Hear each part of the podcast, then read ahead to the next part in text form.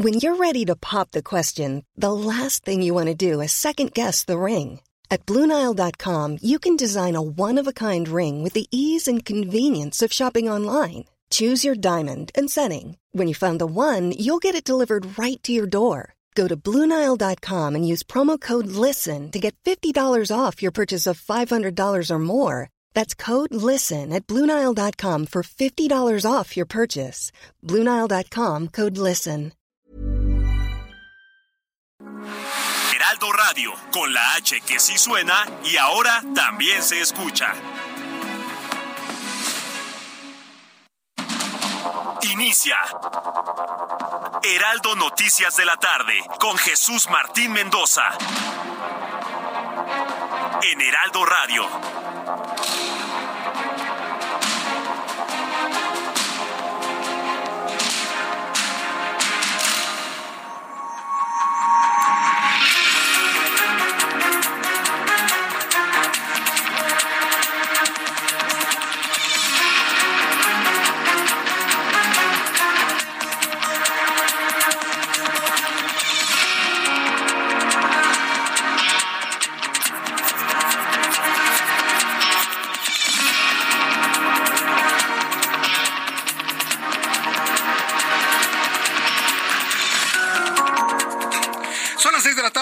Hora del centro de la República Mexicana. Bienvenidos, muy buenas tardes. Iniciamos el Heraldo Radio de este lunes 9 de enero del año 2023. Me da mucho gusto saludarle a nombre de este gran equipo de profesionales de la información y como siempre le digo, súbale el volumen a su radio que le tengo la información más importante hasta este momento. Esta tarde a las 4 de la tarde con 21 minutos el presidente de México recibió a su homólogo de los Estados Unidos, Joe Biden, quien llegó acompañada de su esposa Jill Biden al Palacio Nacional. Más tarde inició la ceremonia oficial en donde se entonaron los himnos nacionales de México y de los Estados Unidos y se han tomado la fotografía oficial. Más adelante vamos a tener audio de lo que está sucediendo en esta mesa debidamente acondicionada, instalada para abordar los temas que más preocupan a Biden. Primero, la gran cantidad de mexicanos sin papeles, indocumentados que México le está aventando a los Estados Unidos. Así en ese tema. Muchas risitas, qué lindos están. Ay, miren qué bonito todo. Pero a mí no me van a aventar a sus indocumentados. Es el, la agenda que trae Joe Biden. También no me van a quemar más combustible fósil, nada de combustóleo. Entre algunos de los temas que los estadounidenses están ya planteando a los mexicanos que están reunidos ahí en el Palacio Nacional. Mientras esto sucede en Palacio Nacional, el primer ministro de Canadá, Justin Trudeau, aterrizó la tarde de este lunes en el aeropuerto de Santa Lucía, donde fue recibido por el presidente mexicano. Se tiene previsto que alrededor de las seis y media, es decir, dentro de 25 minutos, Justin Trudeau llega al Palacio Nacional ya bien bañado, ya cambiado, para reunirse en una cena de gala trilateral junto con su homólogo Joe Biden, previo a la cumbre de líderes de América del Norte que arranca mañana. Lo que ahora sucede son los primeros encuentros, digamos, como una especie de revisión de todo lo que sucede y acontece. En este momento habla el presidente de los Estados Unidos, Joe Biden, acompañado de Anthony Blinken a su derecha, el secretario de Estado de los Estados Unidos. Vamos a escuchar poder hacerlo porque siento confianza, confianza en que lo podemos lograr. Me siento confiado de que estamos en una coyuntura de cambio de verdad. El último cambio fundamental que ocurrió en la política global fue después de la Segunda Guerra Mundial y ahora estamos en una coyuntura totalmente distinta. Estamos en un punto de inflexión. Lo que hagamos en los próximos años va a cambiar cómo luce el mundo en las próximas décadas. Y esto es lo que tenemos la oportunidad de hacer y creo que estamos muy en un muy buen lugar para poder hacerlo. Ahora bien, con esto los Estados Unidos brindan más asistencia al exterior que cualquier otro país todos juntos en todo el mundo, no solamente al hemisferio, sino a todo el mundo. Desafortunadamente, nuestra responsabilidad no termina con el hemisferio occidental. Eh, estamos en el centro de Europa, en Asia, en el Medio Oriente, en África, en el sureste asiático. Así que Ojalá pudiéramos enfocarnos en solamente una región, pero nos enfocamos en... Eso es lo que está diciendo Joe Biden. Le está planteando al presidente mexicano, así de claro, creo que fue muy claro, usted lo escuchó, que de las decisiones que se tomen en este momento estará el desarrollo del mundo y sobre todo de la región occidental en los próximos años. En ese tono se está dando este primer encuentro previo a los encuentros privados que va a sostener el presidente mexicano, tanto con el presidente estadounidense como con el primer ministro de Canadá, Justin Trudeau.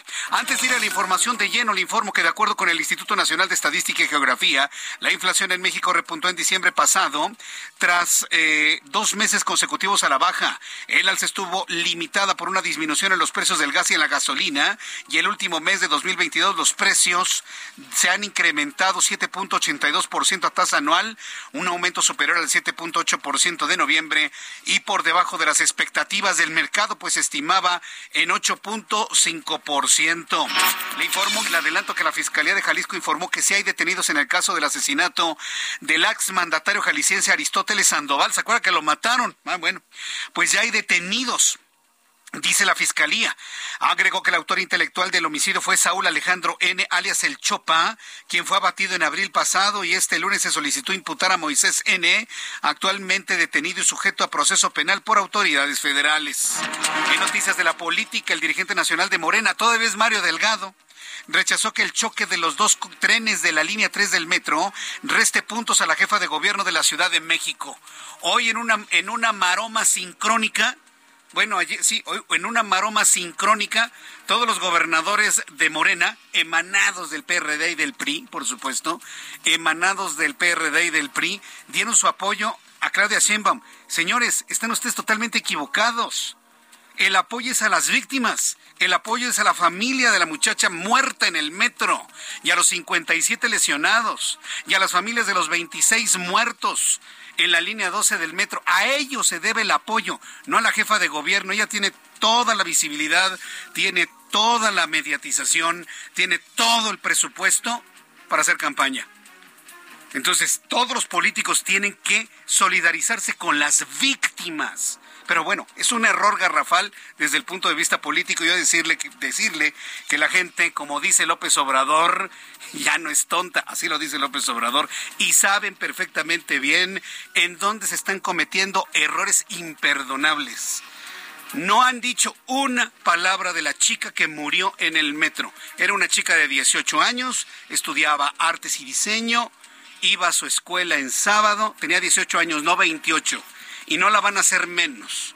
La Universidad Nacional Autónoma de México ya envió las condolencias a nivel público. Nosotros las hemos también comentado en nuestras redes sociales y lo platicaremos más adelante aquí en el Heraldo. Mientras tanto, este lunes el director general del Metro, Guillermo Calderón, anunció que el tramo afectado de en la línea 3 del Metro podría volver a operar esta tarde luego de los primeros recorridos con trenes vacíos van a revisar que todo funcione perfectamente bien luego de este incidente, accidente que se convirtió en tragedia. En el marco de la décima cumbre de líderes de América del Norte, los gobiernos de Estados Unidos y Canadá condenaron el intento de golpe de Estado suscitado en Brasil. A través de un comunicado conjunto publicado por el gobierno de México, las tres naciones norteamericanas reprobaron la invasión de simpatizantes de Jair Bolsonaro las áreas del Palacio Presidencial, el Congreso y la Corte Suprema. Ya son las seis de la tarde con ocho minutos hora del centro de la República Mexicana. Hasta aquí nuestro resumen de noticias. Bien, súbale el volumen a su radio. Amigos que nos escuchan en todo el país, vamos directamente ya con la información y vamos con nuestra, con nuestra reportera Noemí Gutiérrez. Ella se encuentra en el Palacio Nacional, muy atento de lo que se está hablando en este encuentro ya entre el equipo de Joe Biden y el equipo del presidente mexicano. Adelante, te escuchamos. Muy buenas tardes. Noemí, adelante, estás al aire, te escuchamos. Muy buenas tardes. Hace unos instantes el presidente de los Estados Unidos, Joe Biden, pues hacía uso de la palabra y daba los primeros comentarios en torno a la importancia de tener un acuerdo muy específico con México en dos temas. El primero fundamental es el asunto migratorio. Estados Unidos ha estado en la idea de que no se envíen más personas sin documentos.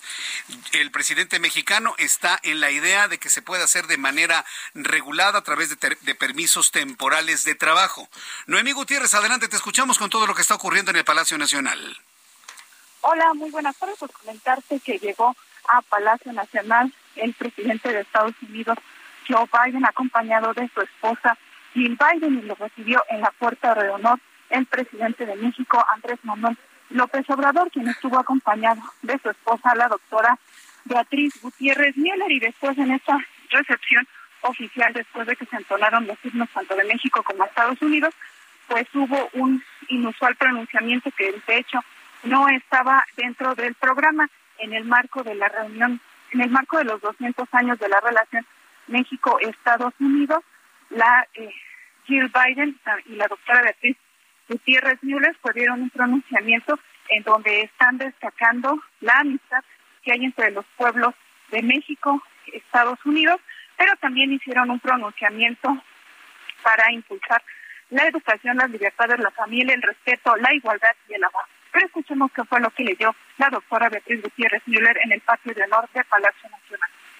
Creemos que la libertad de fe, de expresión y de prensa son la base de la democracia y que la voz del pueblo es poderosa. Por estas razones, nos mantenemos cerca de la más alta ética que nos guía, el respeto a la ley y las costumbres y tradiciones de los pueblos de hoy, así como de los pueblos ancestrales y originarios.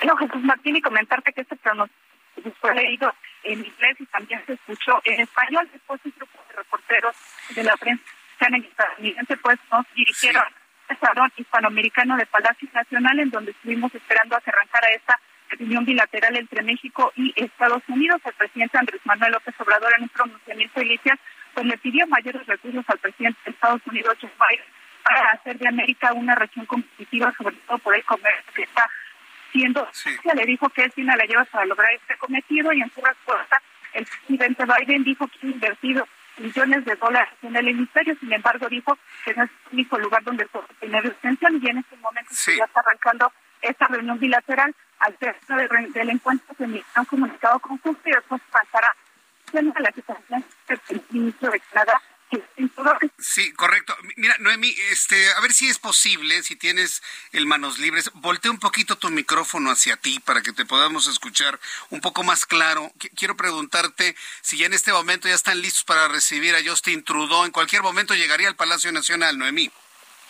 Eh, Jesús Martín, comentarte que como se eh, recorrió, se tuvo que ajustar este programa, está arrancando apenas la reunión bilateral aquí en Palacio Nacional. Se está moviendo el programa, seguramente habrá algunos ajustes en la hora. Se tenía previsto que la reunión bilateral arrancara a las 5 de la tarde, empezó casi una hora después. Entonces este programa se movería aproximadamente una hora, a menos que recorten eh, la, la reunión bilateral.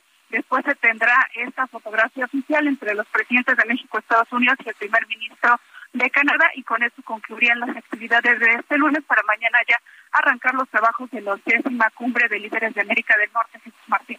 Muy bien, Noemí, muchas gracias por la información. Entonces, en cuanto tengamos noticias de que ya va arribando, va llegando Justin Trudeau al Palacio Nacional, volveremos a entrar en comunicación contigo. Muchas gracias. Estamos al pendiente. Gracias, estamos al pendiente con nuestra compañera Noemí Gutiérrez y la llegada de, de Justin Trudeau. Ya tuvieron el primer acercamiento, yo diría, importante ¿eh? entre ambos mandatarios. Hablando de dos asuntos importantes, ya le adelantaba, el migratorio, ¿sí? Eh, Joe Biden ha dejado vigentes todas estas políticas que en su momento Donald Trump dejó para poder regresar de manera inmediata a todos los eh, indocumentados que así sean detenidos sin papeles. Y bueno, pues este, esto va de alguna manera a marcar la relación entre ambos. No se ha hablado finalmente de poder llevar a cabo este programa de trabajadores temporales eh, en los Estados Unidos. Todavía no se ha llegado a ese punto, pero sí vimos a un, a un Biden pues ya alejado de las risitas y de las palmaditas y ven, súbete en mi carro. No, no, no, no, ya. Completamente ya en otro tono, en otro tono se ha dado completamente el, encuentro entre ambos, entre ambos mandatarios. Entonces, y esto, fíjese, apenas ¿eh? el inicio, porque la cumbre inicia mañana. Y hasta mañana es cuando van a tener un encuentro privado en donde no va a haber prensa, en donde ahí se van a decir evidentemente bastantes cosas. Pero ¿qué de qué sirve que se lo diga en lo privado o en lo público Joe Biden, el presidente mexicano? Porque cuando se van, pues hacen lo que consideran debe hacerse en la democracia y en la autonomía, ¿no? Es decir, lo que se les venga en gana. Entonces, bueno, pues veremos finalmente cuáles serán los frutos de estos, de estos encuentros. Mientras tanto, un alto funcionario estadounidense negó que la captura de Ovidio Guzmán tenga que ver con el viaje de Biden a México. Dicen que no, que no tiene absolutamente nada que ver. Es decir, fue una acción unilateral de México, pues para bailarle a Biden. Es bailarle. Mira, atrapeado Ovidio. Entonces, mm, sí, te lo estamos pidiendo desde el 2019. Entonces, esta revelación es importantísima porque entonces están desmintiendo las publicaciones que hizo, por ejemplo, hay una periodista, bueno, hay una señora que escribe columnas, que trabaja en el periódico Reforma, que decía que no, que la colaboración entre la DEA y que había sido la DEA, pero que el ejército solamente había hecho la cuestión operativa. Hoy Estados Unidos lo desmiente. Un alto funcionario estadounidense negó que la captura de Ovidio Guzmán tenga que ver con el viaje de Biden a México. El funcionario explicó que su gobierno está dispuesto a apoyar a México ante la violencia que sufren ciertas áreas del país por la presencia de carteles, a la vez que admitió que Estados Unidos tiene una responsabilidad al respecto por su alta demanda de drogas. En ese sentido, ese funcionario explicó que el gobierno de Biden ha invertido en campañas para reducir el consumo interno de droga y reivindicó a Estados Unidos y México que ha tenido mucho éxito a la hora de reconstruir su cooperación en materia de seguridad que sufrió mucho durante la presidencia de Donald Trump. No podía faltar el ingrediente político, ¿no? No podía faltar el puntapié al hombre que podría regresar a la presidencia de los Estados Unidos en 2024, que es Donald Trump. No podía faltar el puntapié, el empujón, el ahí te voy, ¿eh? El ahí te voy. Sí, no, también en Estados Unidos culpan al pasado, ¿eh? Si usted creía que nada más sucedía en los países subdesarrollados, pobres del tercer mundo de la América procomunista, no. No, no, también sucede en Estados Unidos. También en Estados Unidos se avientan pullas hacia el pasado. Entro en contacto con Miguel Ruiz Cabañas, ex embajador y profesor de Relaciones Internacionales del TEC de Monterrey. Eh, embajador, me da mucho gusto saludarlo. Gracias por estar con nosotros aquí en el Heraldo Radio. Muy buenas tardes. Muy buenas tardes, gracias por la invitación para estar con usted y su auditorio. Los temas, eh, que sobre todo lo que es migración, lo que es eh, las condiciones sustentables de la generación de energía eléctrica para los siguientes años, son de los más fuertes para ambos mandatarios. Pero tomando en cuenta la forma de pensar, la agenda política e ideología del presidente mexicano, ¿tendrá efecto, surtirá resultado esta cumbre de líderes de América del Norte? ¿Usted cómo lo ve? Embajador? Mire, yo creo que desde luego está ya eh, hay resultados. De hecho, yo, yo diría que en eh, Estados Unidos, el presidente Biden ya obtuvo algo que para ellos es muy importante, incluso antes de llegar a México, porque logró comprometer al gobierno de México en que México aceptará a 30 mil migrantes de algunos países de América Latina en nuestro territorio. Digo, es un número muy significativo, 30 mil personas al mes. Eh, o sea, son 360 mil al año. Entonces, eh, eso puede ser obviamente pues una carga adicional para las ciudades del norte de México. Eh, yo creo que aquí lo que es importante saber es a cambio de qué. A cambio de que México da este apoyo a, Estados Unidos y, y, nosotros que estamos obteniendo a cambio. Me parece que esa es una pregunta importante. Sí creo que va a haber acuerdos, además de migración, creo que pues eh, eh, Estados Unidos está insistiendo mucho en la cuestión del narcotráfico, concretamente el centanilo, y pues eh, yo no digo que hayan detenido al señor este Ovidio Guzmán por esa razón, puedo creer que sí puede ser que había un operativo desde hace tiempo para su captura, pero le viene muy bien al presidente Biden regresar a su país sabiendo que ya fue capturado una persona que ha sido identificada con ese tema, ¿no? Sí. Hay otros temas, de los temas que usted menciona de cambio climático y eso, a mí me parece ahí muy importante ver cuál va a ser el apoyo concreto de Estados Unidos para el desarrollo de las energías limpias en México. Porque de eso se ha estado hablando desde la COP27 en Egipto, en Sharm el Sheikh, John Kerry ha hablado mucho de eso, pero la verdad es que no ve unos datos concretos. Creo que es muy importante ver qué sale de esta cumbre sobre ese tema. Sí, eso, me parece muy muy importante. Regresando al, asunto migratorio, eh, embajador, eh, donde dice que sí, pues ya, ya surtió efectos el hecho de que México reciba hasta 30 mil migrantes que expulse Estados Unidos. ¿Eso qué significa? ¿Que entonces sí somos el patio trasero de Estados Unidos? Bueno, yo no lo podría como parte como parte trasero, sino simplemente el presidente Biden se lo pidió seguramente al presidente López Obrador. El presidente López Obrador consideró que era adecuado para México y para la cooperación bilateral concederle esto, pero creo que sí es importante que se diga a cambio de qué. O sea, los flujos regionales de migración están ahí. Hay hay muchísimos mexicanos que están saliendo otra vez a Estados Unidos y que se están trasladando por vías documentados o indocumentados para trabajar allá. Entonces, a los dos países yo sí creo que nos conviene trabajar a fondo en estos temas para que la migración sea segura, regular y ordenada. Pero lo que destacó el presidente Biden en su comunicado antes de llegar a México de la Casa Blanca de hace varios días es eso, que nosotros ya nos habíamos comprometido. Eso no ha sido desmentido en México, entonces yo asumo que es, que es un acuerdo pero habría que subrayar, bueno, ¿a cambio de qué? Estados Unidos, ¿qué va a hacer? ¿Va a invertir más en Centroamérica? ¿Va a invertir más en México?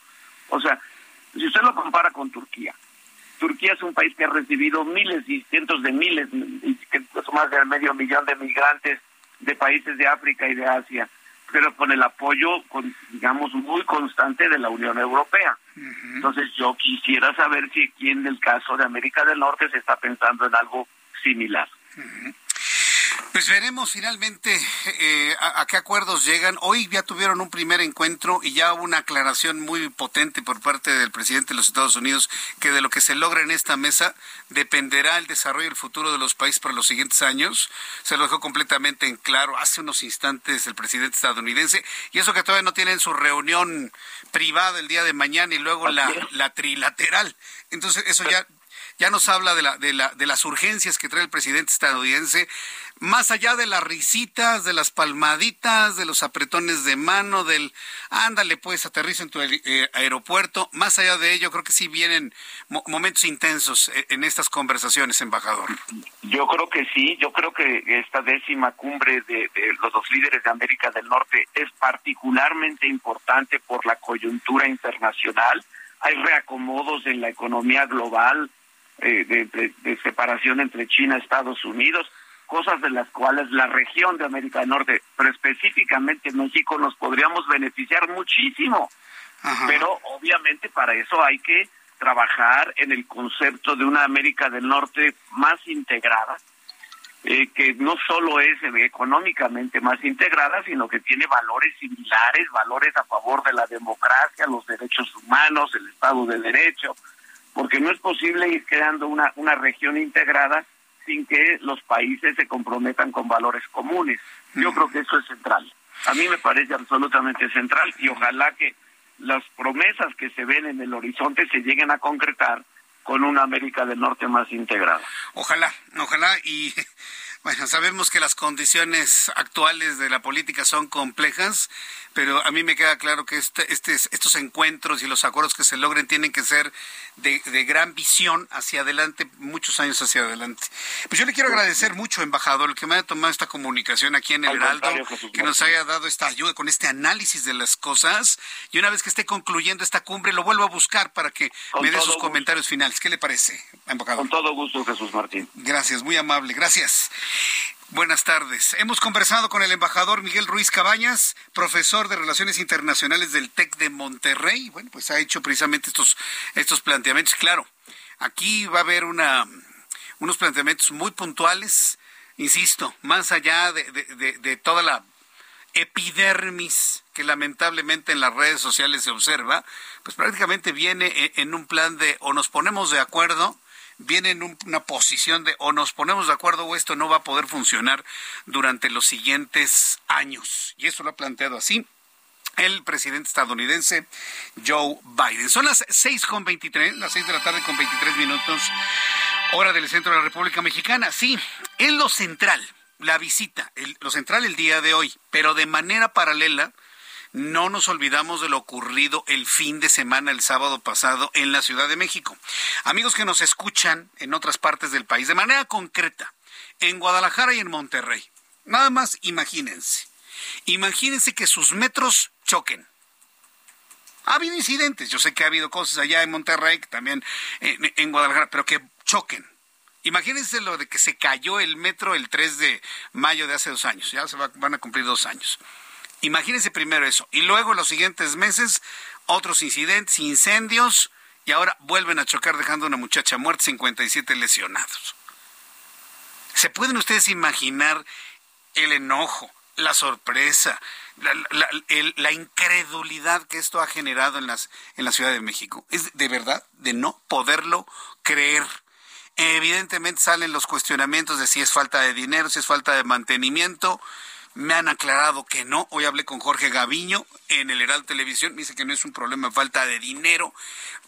Es, una combinación de varias cosas que incluyen inclusive el desgaste del mismo sistema. Claro, que ese se corrige con mantenimiento. En fin, regresaré con más de la previa cumbre de líderes de las Américas y el asunto del metro después de los anuncios. Escucha las noticias de la tarde con Jesús Martín Mendoza. Regresamos.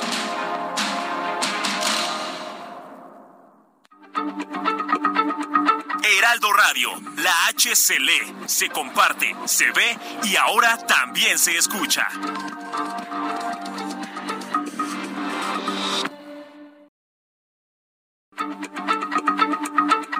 Radio, la H se lee, se comparte, se ve y ahora también se escucha.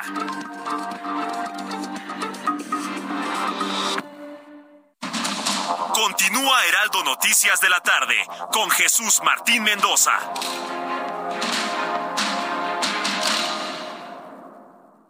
29.9% informativo, vigencia el 31 de enero. Fortalece tu negocio con RAM 4000, el camión que carga más de 3 toneladas, líder en su categoría. Estrénalo con tasa desde 9.75%. RAM 4000, perfecto para cualquier trabajo. Visita tu distribuidor Fiat Chrysler a todo con todo. RAM.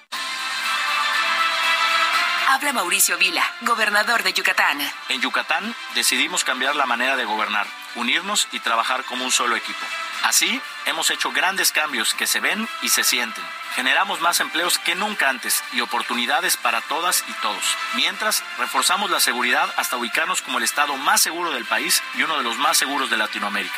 Ahora tenemos que seguir trabajando juntos para hacer nuestro Estado cada vez más justo y productivo. Mauricio Vila, cuarto informe de gobierno, 15 de enero, Gobierno del Estado de Yucatán.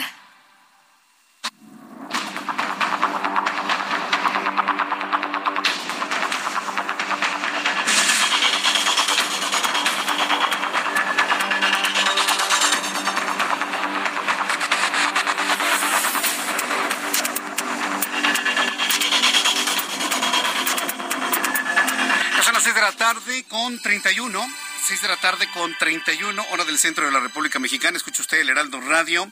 Yo soy Jesús Martín Mendoza con toda la información importante de este día. Bien, pues ya revisamos con nuestra compañera reportera Noemí Gutiérrez eh, lo que está sucediendo en el, en el Palacio Nacional. En estos momentos, Justin Trudeau se está dirigiendo rumbo al Palacio Nacional. Nuestros compañeros reporteros urbanos del Heraldo Radio ya nos están dando cuenta en estos momentos, van siguiendo al convoy, van siguiendo al convoy con el vehículo que lleva Justin Trudeau por Avenida Paseo de la Reforma se está dirigiendo desde la zona de Polanco por todo Paseo de la Reforma. Eh, lo más seguro es que el vehículo de Justin Trudeau llegue hasta la Avenida Juárez, dobla a la derecha por toda la Avenida Juárez, pasará frente al hemiciclo a Juárez, llegará hasta el centro de la ciudad, seguramente tendrá que entrar por 5 de mayo, definitivamente por 5 de mayo, dará prácticamente una vuelta del 80% a la rotonda del Zócalo Capitalino y de esta manera entrar por la puerta Al Palacio Nacional. En ese momento, las imágenes que nos envían nuestros compañeros reporteros del Heraldo Media Group nos muestran cómo ya el convoy que sigue a Justin Trudeau, primer ministro de Canadá, han pasado por el emblemático edificio de la Lotería Nacional, ya enfilados en la Avenida Juárez, prácticamente frente al, eh, al la Alameda Central, a punto de llegar a la Alameda Central y alcanzar lo que es el Palacio de las Bellas Artes. El desplazamiento de Justin Trudeau ha sido rápido, ha sido con gran velocidad. La Secretaría de Seguridad Ciudadana aquí en la capital de la República ha implementado un operativo vial para poder dejar completamente libre a esta hora de la tarde, imagínense, seis de la tarde con 33 minutos hora pico, no hay un solo automóvil que se le haya cruzado al trayecto del primer ministro canadiense Justin Trudeau. Vamos con mi compañero Mario Miranda. En este trayecto, en el convoy, en el grupo de motociclistas que van acompañando a los vehículos que llevan al primer ministro canadiense Justin Trudeau. Adelante, Mario. Gusto en saludarte. Maneja con cuidado, por favor. Te escuchamos.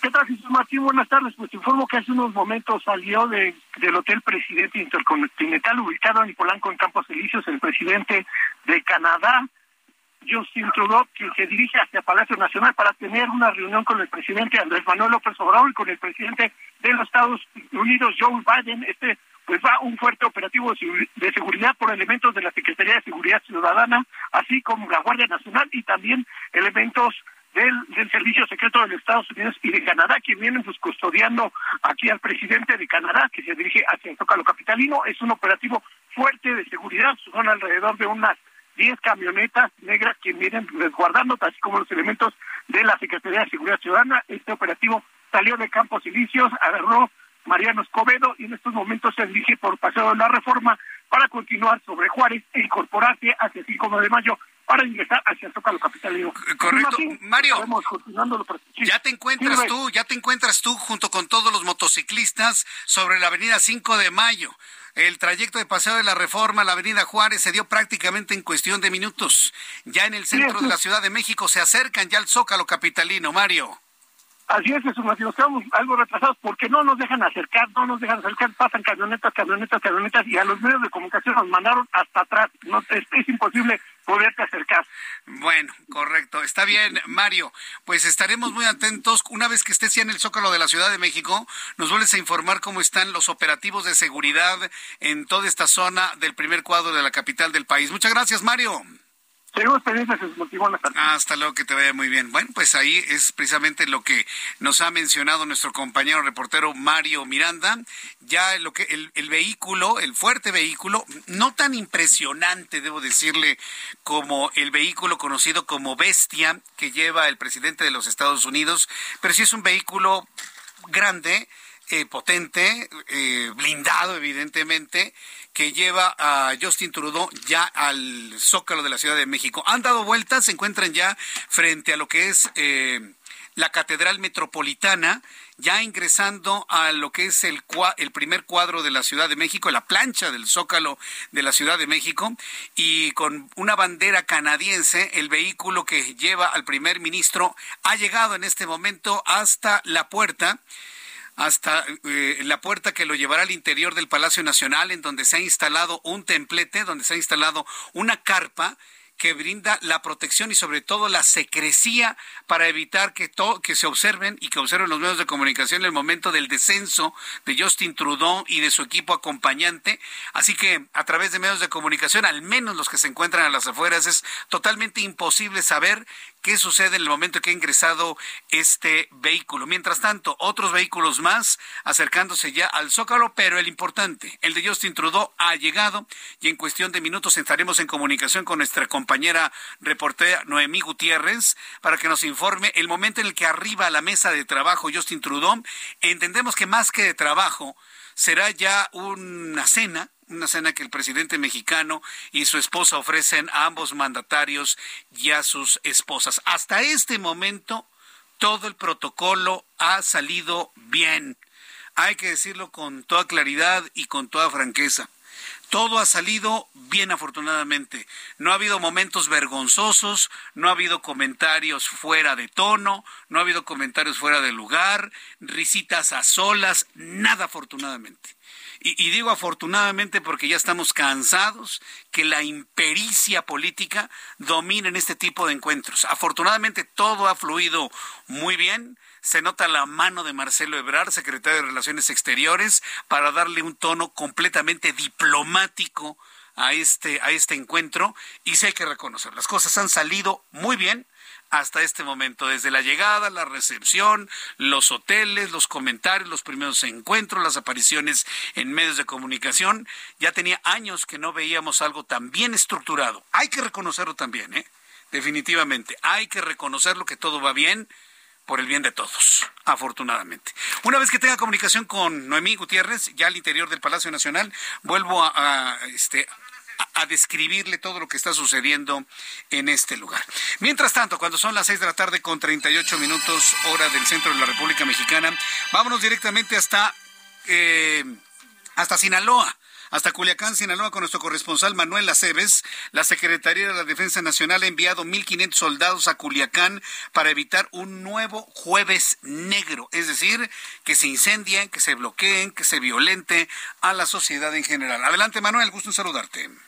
Buenas tardes, Jesús Martín. Buenas tardes a la audiencia. Así es, en Sinaloa este domingo 1.500 militares arribaron para reforzar la seguridad y combatir al crimen organizado, además de evitar otro jueves negro, evitar estos saqueos, incendios y bloqueos, luego de rumores que se estuvieron difundiendo sobre presuntos enfrentamientos que iban a darse. El personal castrense estuvo haciendo recorridos para disuadir la delincuencia, ya que desde el jueves negro repuntó el robo de vehículos, según lo ha confirmado el propio gobernador Rubén Rocha Moya se les dio en tanquetas y patrullas con armamento sofisticado. Además, hoy reanudaron clases, más de 550 mil estudiantes se volvieron a las aulas, también de nivel básico y nivel superior, se reactivaron las actividades empresariales, toda vez que este fin de semana prevalecía la desconfianza y operaron tan solo en un 80% las empresas, pues hoy ya al 100% regresaron.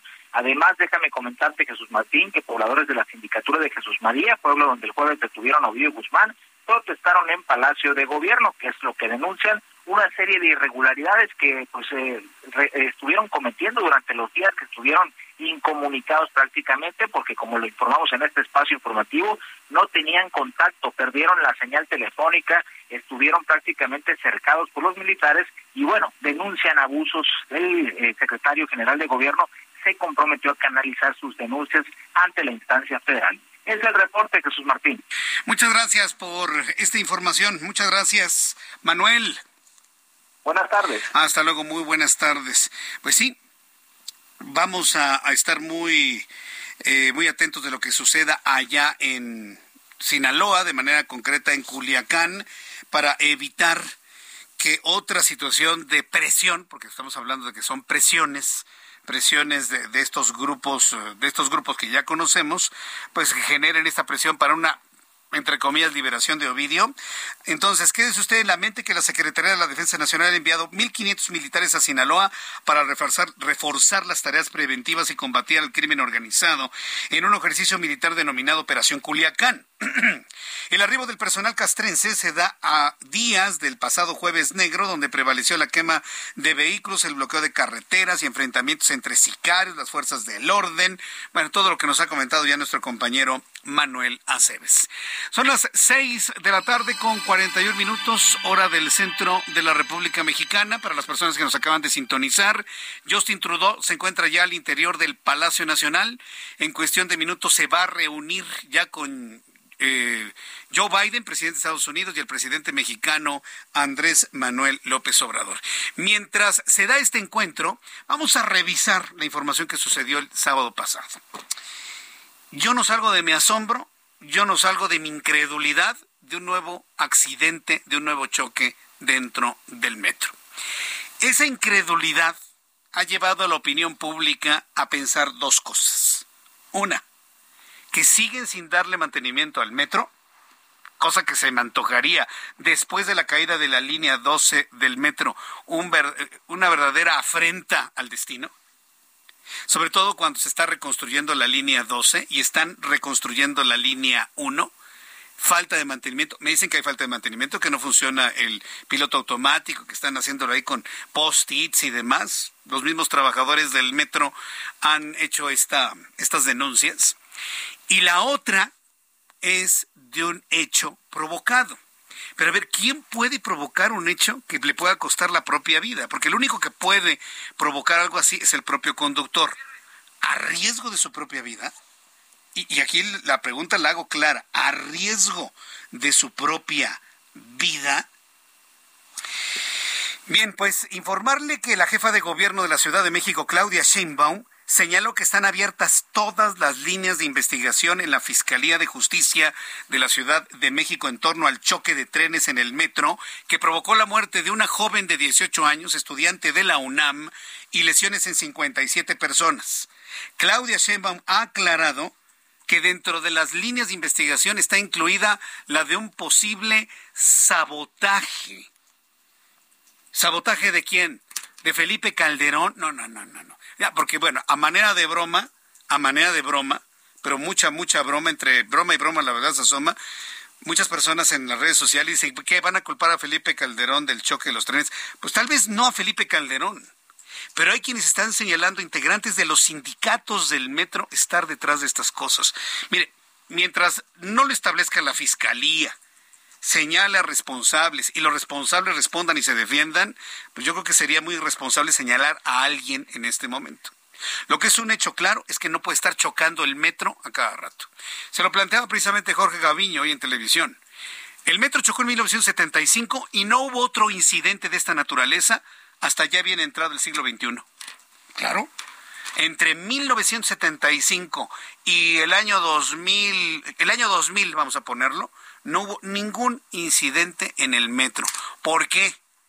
Porque todavía hasta 1997 el metro y la Ciudad de México recibían fondo de la federación porque éramos un departamento. El Departamento del Distrito Federal recibía fondos directamente de la federación porque aquí residen los tres poderes de la Unión. Se les ocurrió que vamos a ser una ciudad independiente con presupuesto independiente. Ah, bueno, pues en ese momento se cortó el flujo de recursos a la Ciudad de México. ¿Se acuerdan cuándo fue? 1997, ganó Cuauhtémoc Cárdenas, el PRD, se convirtió el primer jefe de gobierno en la Ciudad de México y abandonábamos las regencias. Y al abandonar las regencias, pues se cortó el flujo de recursos que necesita una ciudad como la Ciudad de México. Esa es la verdad que hoy se está reflejando en este drama. Accidentes, accidentes, y accidentes. Entonces señaló la jefa de gobierno que habló con la fiscal Ernestina Godoy durante su gabinete de seguridad y le pidió que abrieran todas, todas las líneas de investigación, incluida el sabotaje. Esto dijo la jefa de gobierno. En primera no se puede especular sobre nada. Para eso está la Fiscalía General de Justicia, para que dé la información y los propios comités técnicos. Y lo otro no es momento de comentar sobre este tema. Estamos en este momento dedicados a la atención de las víctimas. De nuestra parte nunca se va a politizar. Bien, pues que no se el asunto es que sí se ha politizado, porque evidentemente las redes sociales, la opinión pública, pues han señalado o han relacionado el accidente nuevo en el metro, este choque, con el saldo de un muerto y 57 lesionados en torno a las aspiraciones presidenciales de la jefa de gobierno. Es imposible no hacerlo. O sea, prohibirle a la opinión pública que opine sobre esto es imposible, es impensable, es natural trátese de quien se trate, sea el jefe de gobierno quien sea. No es un asunto personal, es una lógica. Si algo sucede en la Ciudad de México, pues el, primero que debe, la palabra responsable significa el que responde. El primero que tiene que responder, pues es el administrador general del Estado, en este caso, la jefa de gobierno. Entonces, no, yo insisto, no es un asunto de carácter personal, es un asunto de que esa posición política es la primera responsable de todo lo bueno o malo que ocurra en esta Ciudad de México.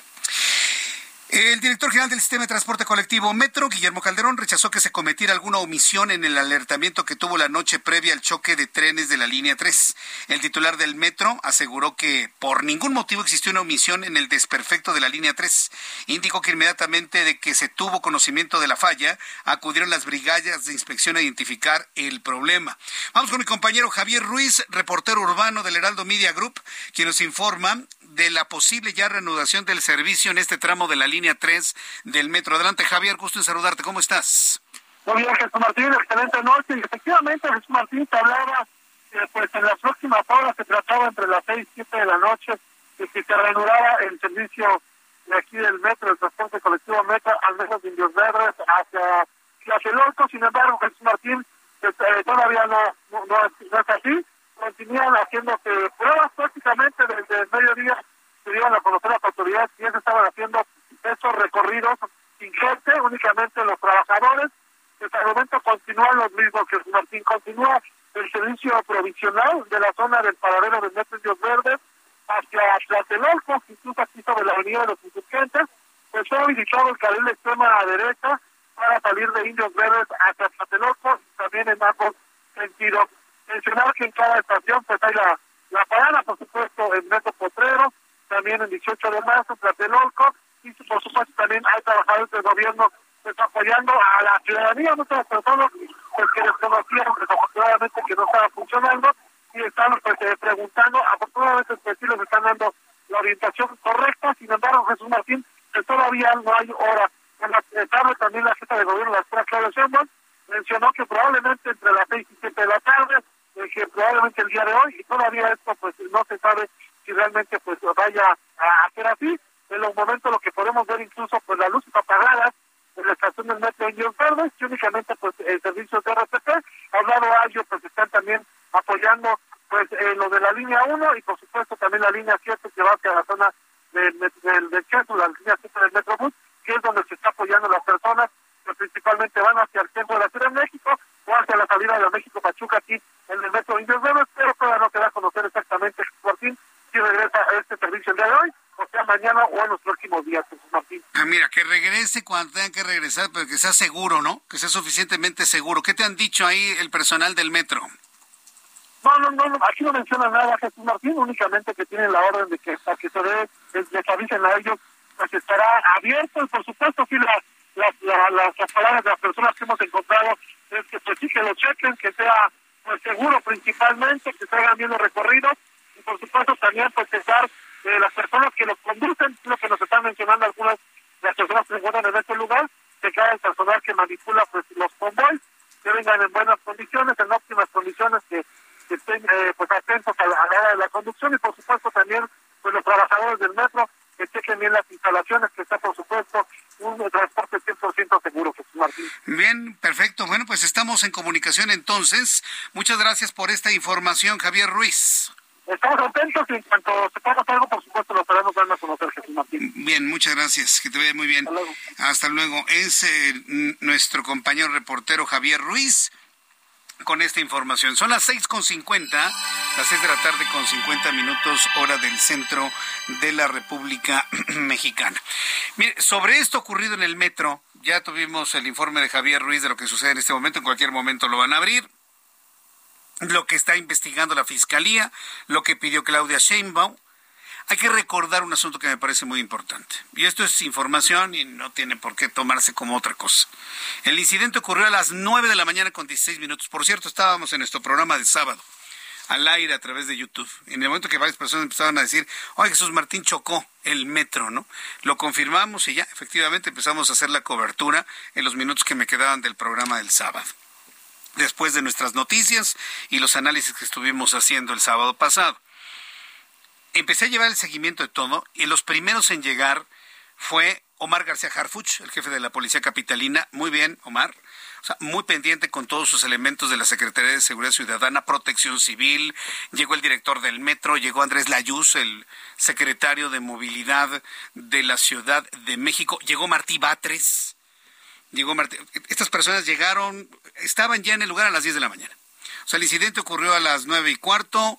Eh, a las 10 de la mañana estaban. Quien llegó, por ejemplo, a las nueve y media fue Sandra Cuevas la alcaldesa en Cuauhtémoc, que, si bien no le tocaba la demarcación, no puede llegó con su en un equipo de trabajo, vehículos, el gobierno de Jalisco no forma parte de esta disputa legal, corresponde estrictamente al Poder Judicial resolver el asunto conforme Las primeras ambulancias que se llevaron a los primeros no puedo guardar silencio. fueron de la alcaldía Cuauhtémoc, de las de Sandra Cuevas fueron los primeros que llegaron para darle celeridad al envío a hospitales de los primeros lesionados que salían del túnel del metro. Ya posteriormente llegó Erum y demás. Pero si yo estoy aquí sentado en este micrófono es para decirles la verdad de lo que ocurrió. A partir de ese momento, las coberturas de medios de comunicación, incluida el Heraldo de México, estuvieron dando cuenta de todo lo que sucedía, las crónicas, los comentarios, las primeras fotografías, el ingreso de Martí Batres. A él le tocó ver a la muchacha prensada, muerta dentro del metro, a los otros cuatro que estaban prensados pero vivos. No, no, no, una cosa espantosa. Claudia Sheinbaum llegó a la una de la tarde con 16 minutos hasta que le dieron el recorrido, ingresó al lugar del accidente y fue testigo de todo lo que ocurrió, le ocurrió, dio una conferencia de prensa 45 minutos después. Sí, porque me han estado preguntando que cuánto tiempo se tardó, cuatro horas en llegar desde la ciudad de Morelia a la ciudad de México. Bien, son las seis de la tarde con 53 minutos tiempo del centro de la República Mexicana. Van a investigar absolutamente todas las líneas de investigación y vamos a estar muy atentos de ello. ¿Qué dijo hoy López Obrador sobre el asunto? Después del choque de estos dos trenes en la línea 3 del metro, que dejó, bueno, estos lesionados y una joven fallecida, el presidente mexicano le dio su apoyo, pues no a los lesionados ni a la muchacha fallecida, sino a la jefa de gobierno dijo que como estamos en tiempo electoral, se aprovechan para descalificar y atacar. Dijo que se alborotan los opilotes. Nos calificó el presidente a todos los que informamos lo que ocurrió de sopilotes. Ese es el presidente mexicano, escúchelo usted con mucha responsabilidad y se están viendo las causas, se va a dar a conocer la verdad de lo sucedido, sin ocultar absolutamente nada. Un acto premeditado, en fin, eh, se tiene que saber qué sucedió. Se alborotan los sopilotes, expresar mi solidaridad, mi apoyo, todo lo que necesite del gobierno de la ciudad y la jefa de gobierno, que es una mujer trabajadora, íntegra, honesta. Sopilotes. Un presidente que insulta a la gente que informa. Es el presidente que tenemos actualmente en este país. Bueno, quiero informarle que voy a continuar con información de Guadalajara y lo que pasa con los chavos en Guadalajara con Adriana Luna. A nuestros amigos que nos escuchan en Guadalajara, vámonos a digitales para escuchar esta información después de los anuncios. Escucha las noticias de la tarde con Jesús Martín Mendoza. Regresamos.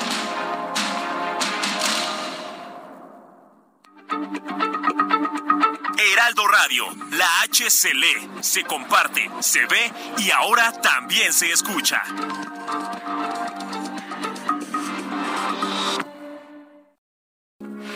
Heraldo Radio, con la H que sí suena y ahora también se escucha.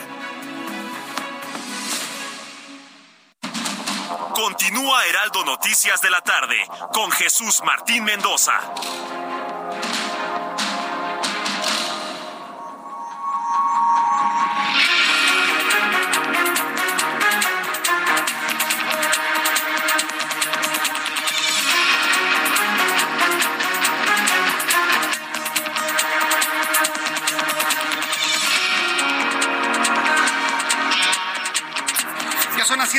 Punto, las 19 horas en punto, tiempo del centro de la República Mexicana.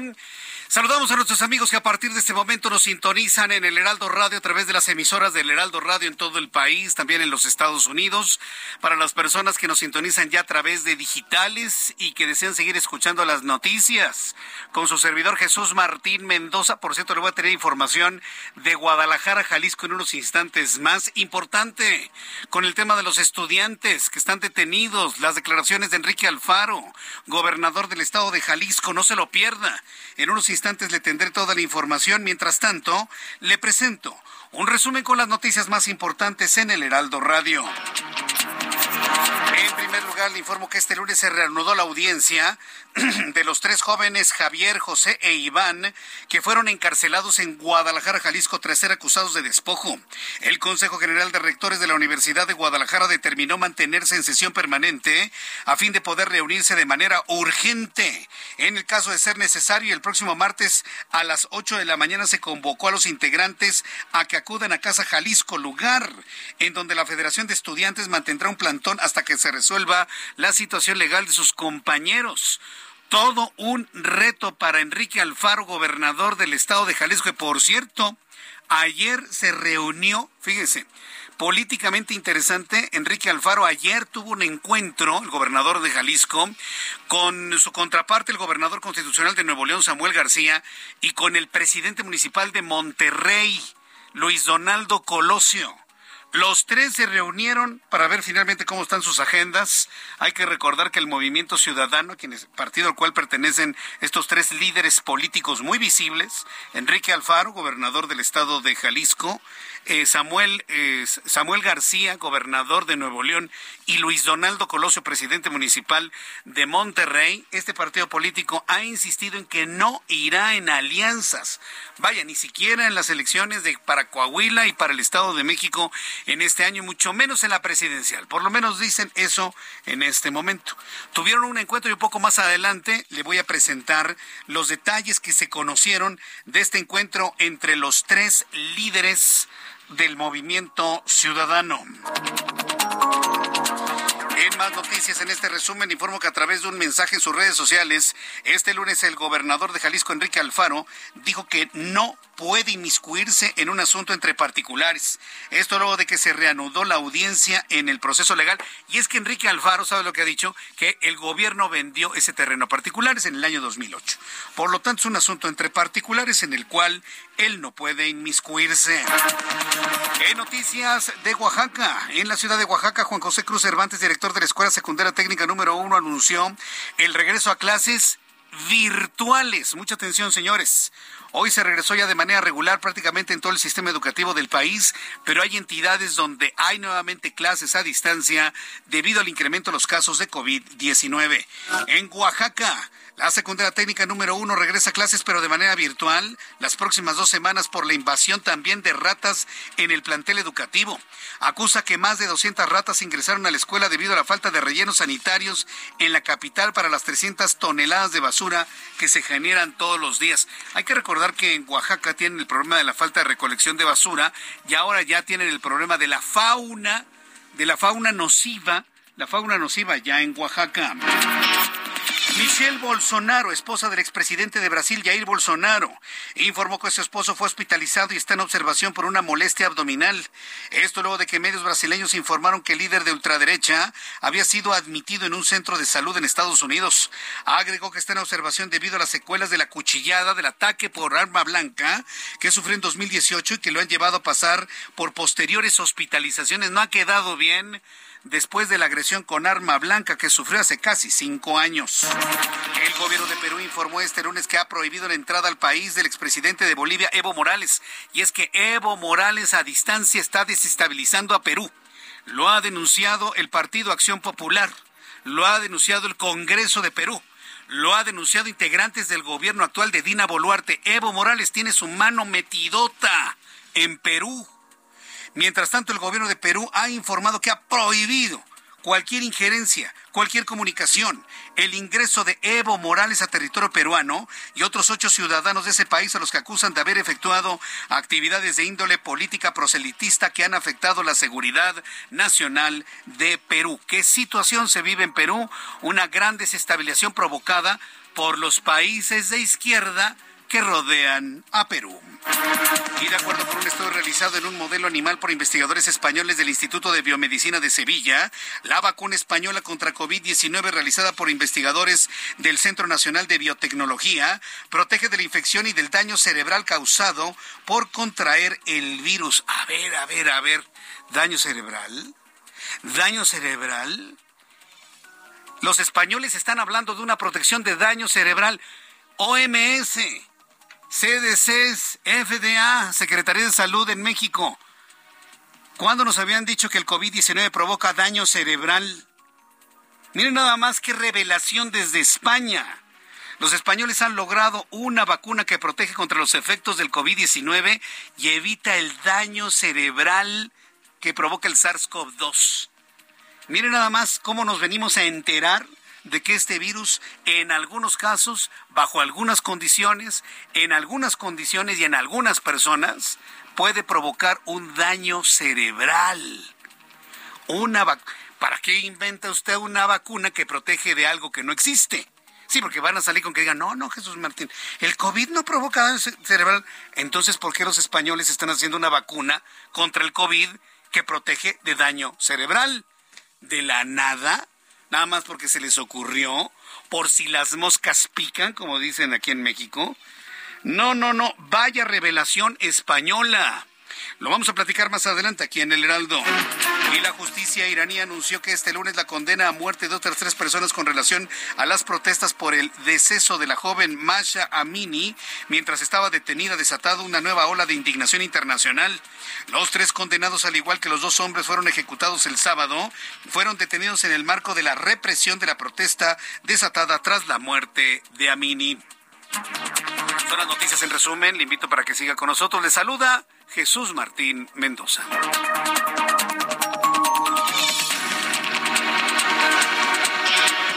Las 7.07 en las 19 horas con 7 minutos hora del centro de la República Mexicana. Vamos rápidamente a revisar cómo está el Valle de México.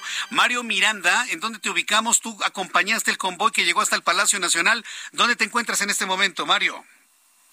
¿Qué tal, Jesús Martín? Buenas noches. Nos encontramos en lo que es la calle de Pino Suárez y Venustiano Carranza, Jesús que se encuentra totalmente cercado, lo que es todos los aspectos del Zócalo Capitalino, está totalmente con fallas por parte de elementos de la Secretaría de Seguridad Ciudadana que impiden el paso a los vehículos y también a los peatones. Está totalmente cercado todo el Zócalo, lo que es la entrada por Madero, por 5 de mayo, por 20 de noviembre y lo que es está totalmente cercado.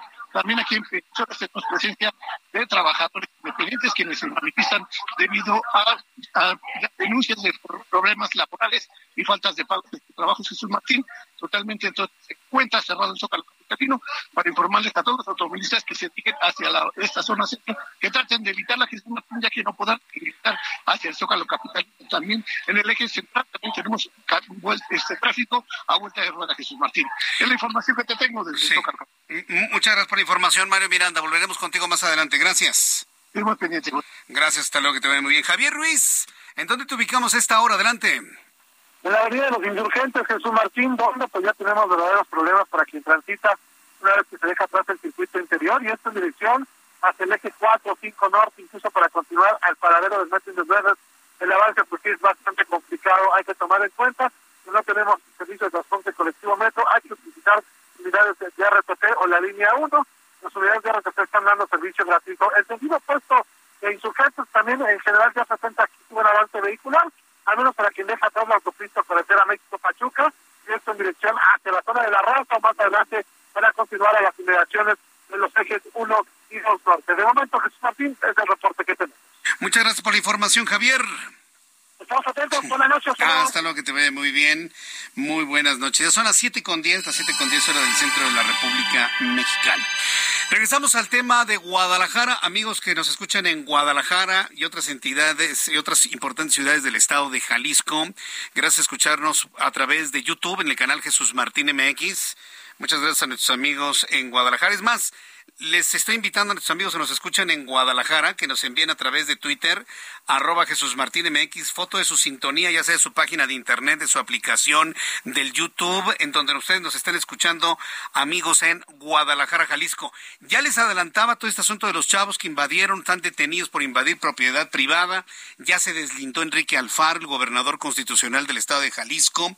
Vamos con mi compañera Adriana Luna, nuestra corresponsal en Guadalajara, Jalisco, quien nos tiene precisamente todo un panorama muy completo, muy completito, de lo que ha sucedido en las últimas horas con estos jóvenes. Adelante, Adriana, qué gusto tenerte en nuestro programa de noticias. Adelante. Gracias, Jesús Martín. ¿Cómo están? Muy buenas tardes. Los tres estudiantes de la Universidad de Guadalajara, Javier Armenta, Iván Ilich Cisneros y José Alexis Rojas, están aguardando en el penal de Puente Grande la reanudación de la audiencia de vinculación este martes. Están citados a las 10 de la mañana para saber si son enjuiciados permaneciendo en prisión o si pueden defenderse en libertad o si de plano les quitan esta acusación por el delito de despojo. Ellos durmieron 144 días en un parque en el de Huentitán para evitar que una empresa inmobiliaria levantara a torres de departamentos. Mañana verán al juez Felipe de Jesús Rivera Gallegos y el rector de la Universidad de Guadalajara, Ricardo Villanueva, hoy pernocta en el campamento Resistencia que levantó la comunidad universitaria en protesta frente a Casa Jalisco y lamenta la flexibilidad que las autoridades le están dando a una empresa incumplida, pero todo el rigor a los estudiantes que defienden su parque y a los tapatíos se les quitó un planetario y la Cruz Roja que estaban ahí en Huentitán. El ayuntamiento le entregó privado dado este predio para tener 65 millones de dólares en obra, pero entregamos 14 hectáreas, una Cruz Roja y nuestro planetario. Una flexibilidad con la empresa inaudita, la que nuestros estudiantes no están viendo. El que la hace la paga. Pues aquí lo hicieron y no pagaron. Este encarcelamiento de estudiantes ha provocado indignación y opiniones a favor y en contra, pero también ha unido a universitarios, colectivos, ambientalistas y políticos de diversas extracciones partidistas. Por ejemplo, el PRI respaldó a los jóvenes del tricolor que son amigos de Iván, uno de los estudiantes presos. La lideresa estatal Laura Aro señaló que en Jalisco los criminales están en la calle y los estudiantes en la cárcel. Y es que irónicamente el jueves dejan presos a los muchachos y 24 horas después sale del penal de Puente Grande el único detenido en el caso del homicidio del exgobernador Aristóteles Sandoval. Han pasado más de dos años del magnicidio de Aristóteles Sandoval y hoy seguimos sin tener respuestas claras, sin que la justicia llegue a sus familiares, sin que la justicia se haga valer. Pero el Estado mexicano, el Estado jalisciense, ha decidido, ha decidido usar toda su fuerza para ir en contra de tres jóvenes Jesús Martín y también platicamos con Omar Cisneros, él es hermano mayor de Iván, y es que hay preocupación en esta familia de abogados porque hace poco más de 30 años su tío Edgardo desapareció y él también era líder estudiantil y activista. Hasta el momento no se sabe nada de él y pues ellos saben cómo se maneja la justicia en México, están preocupados. Sabemos ahorita dónde está mi hermano, sabemos que está ilegalmente privado de su libertad, pero pues sabemos dónde lo tenemos, eh, a diferencia de, pues, de mi que pues no se supo. Entonces, pues por eso sabemos cómo, cómo trabajan los gobiernos y pues no nos vamos a dejar, ahora menos que nunca. Los diputados del PRI de Hagamos de Futuro hoy exigían un pronunciamiento del Congreso del Estado a favor de que liberen a los estudiantes, pero no les alcanzaron los votos porque no tuvieron la aprobación ni del PAN ni de Movimiento Ciudadano. Mañana, en la sala de juicios orales en el complejo penitenciario de Puente Grande, se sabrá el futuro que les depara a estos tres jóvenes estudiantes, Jesús Martín. Correcto, pues muchas gracias gracias, Adriana. Vamos a estar informando con mucha puntualidad contigo y todo nuestro equipo de periodistas del Heraldo Radio Guadalajara.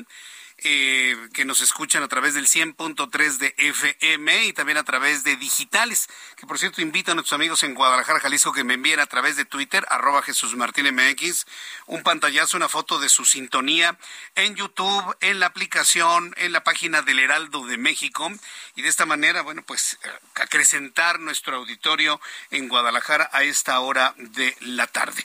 Entro en contacto con Mayeli Mariscal, nuestra corresponsal también en Jalisco. Corresponde al Poder Judicial resolver el asunto conforme a derecho, asegura el gobernador, quien dio un mensaje muy claro. Se ha deslindado de las responsabilidades que le, que, le suman en este hecho, porque dice, ese terreno en el cual los jóvenes invadieron no es de nosotros, lo vendimos en el año 2008. Adelante Mayeli Mariscal, qué gusto saludarte, bienvenida, ¿cómo estás?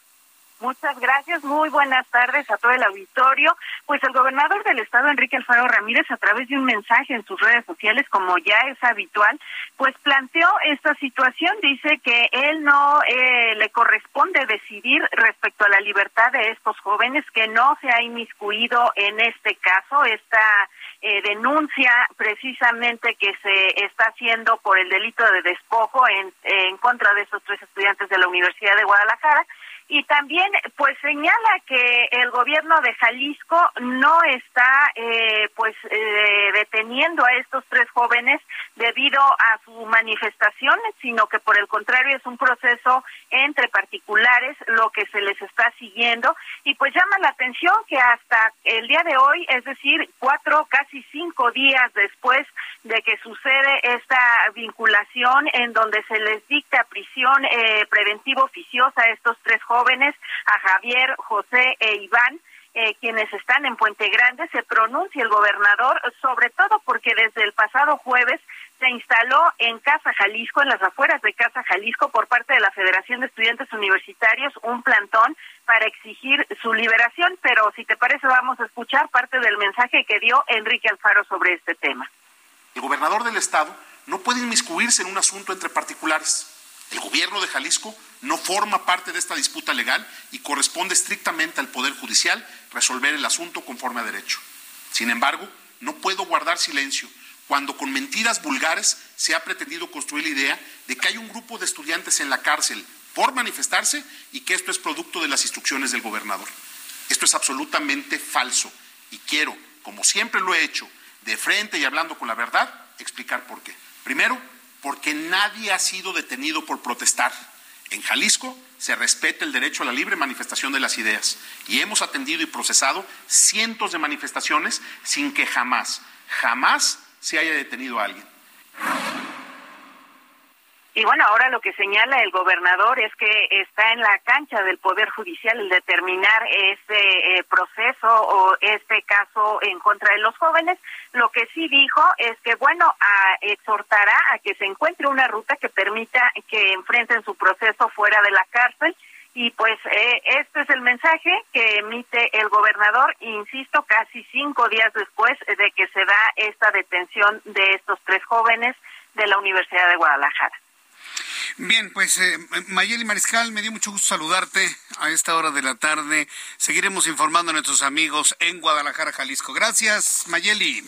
Excelente noche para todos. Que te vaya muy bien. Hasta luego. Mayeli Mariscal, nuestra corresponsal allá en Guadalajara, Jalisco, junto con Adriana Luna.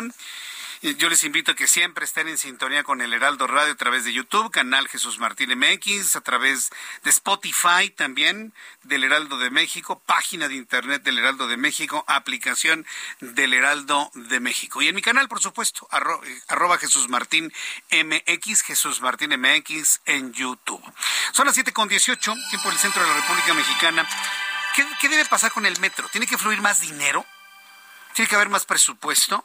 Puede haber mucho dinero, pero ¿qué sirve mucho dinero si no se identifican cuáles son los problemas de desgaste que tiene el metro y la falta de elementos suficientes para garantizar su seguridad?